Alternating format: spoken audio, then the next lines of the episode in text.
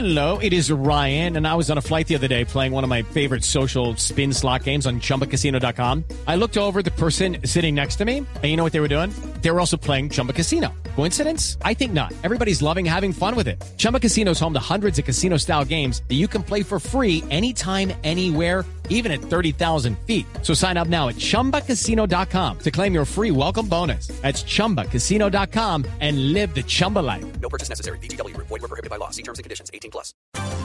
11 de la mañana, 6 minutos, el Procurador General de la Nación, Alejandro Ordóñez, le salió al paso las críticas que recibió al descalificar la actuación del presidente Juan Manuel Santos frente a los viajes de alias Timochenko a La Habana, Cuba. Ordóñez dijo ser un defensor de la paz. Diego Monroy.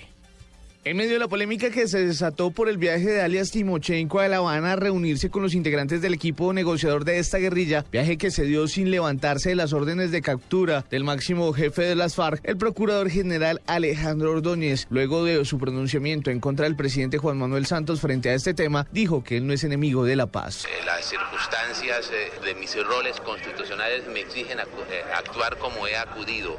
Soy amigo de la paz, amigo del proceso de paz y la mejor contribución al proceso de paz es precisamente advertir para que éste se eh, adecue a nuestro ordenamiento jurídico. Es la forma de legitimar, de legitimar el proceso. Según el jefe del Ministerio Público, lo que puede pasar alrededor de los diálogos de paz es darle legitimidad a través de adecuarlo al ordenamiento jurídico. Diego Fernando Monroy, Blue Radio.